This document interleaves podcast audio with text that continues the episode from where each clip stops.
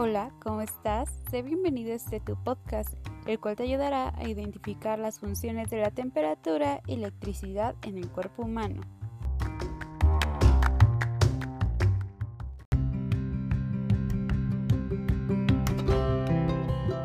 La electricidad se encuentra prácticamente presente en todas partes, por mencionar algunos ejemplos de la vida cotidiana. En el hogar, al alimentar una lámpara, ¿qué tal en la conservación de energía eléctrica a mecánica? Como una gama de equipos que facilitan las labores del hogar, como son las licuadoras, lavadora, la bomba de agua o el refrigerador, solo por mencionar algunas aplicaciones. ¿Y cómo es que se relaciona la electricidad con el cuerpo humano? El cuerpo humano, en su estado de homeostasis o equilibrio, requiere básicamente de tres componentes para su óptimo funcionamiento, como lo es el oxígeno, la sangre y glucosa. El oxígeno es tomado del medio ambiente y procesado a través del sistema respiratorio.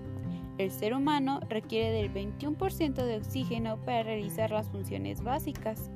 La sangre, suministrada a todo el organismo a través del corazón, un adulto registra de 60 a 80 latidos por minuto, transporta los nutrientes necesarios y finalmente la glucosa aporta la energía tomada de los nutrientes de los alimentos. El cerebro es el encargado de administrar las funciones de muchos órganos, aparatos y sistemas del cuerpo, todo ello a través de la sinapsis. La palabra sinapsis viene de Synaptenia, que Sir Charles Scott Sherrington y colaboradores formaron con la palabra griega sin, que significa juntos, y aptenia, es decir, con firmeza, y que de manera general permiten la unión especializada de las neuronas a través de los impulsos eléctricos que se originan de una descarga química. Haciendo una analogía del cuerpo humano con la electricidad, el cuerpo humano, por un lado, actúa como conductor al permitir el impulso eléctrico o paso de la corriente eléctrica que se define como el flujo de electrones a través de un conductor en función al tiempo que tiene como unidad de medida el ampere. Asimismo, el cuerpo humano actúa como una resistencia eléctrica, como la oposición al paso de dicha corriente cuya unidad de medida es el ohm y que además en caso de una descarga eléctrica, dicha corriente buscaría el menor camino de resistencia en el cuerpo, tejido, piel, músculos, etc., teniéndose por lo regular una salida en extremidades como lo son brazos y pies, entre otros.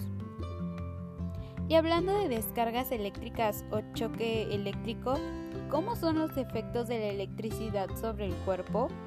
Los efectos son diversos, desde un simple cosquilleo hasta efectos fatales, los cuales dependen del tiempo de exposición, la magnitud de la corriente, el tiempo de corriente que puede ser de tipo alterno o directo, condiciones de salud, estado físico del accidentado, entre otros.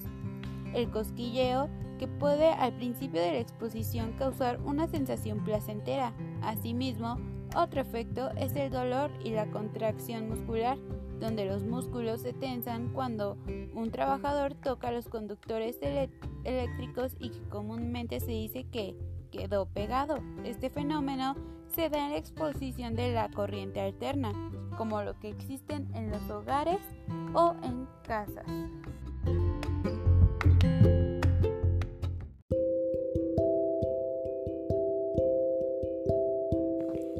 Muchas gracias por escuchar el podcast. No olvides llenar tu ficha de reporte. Hasta luego.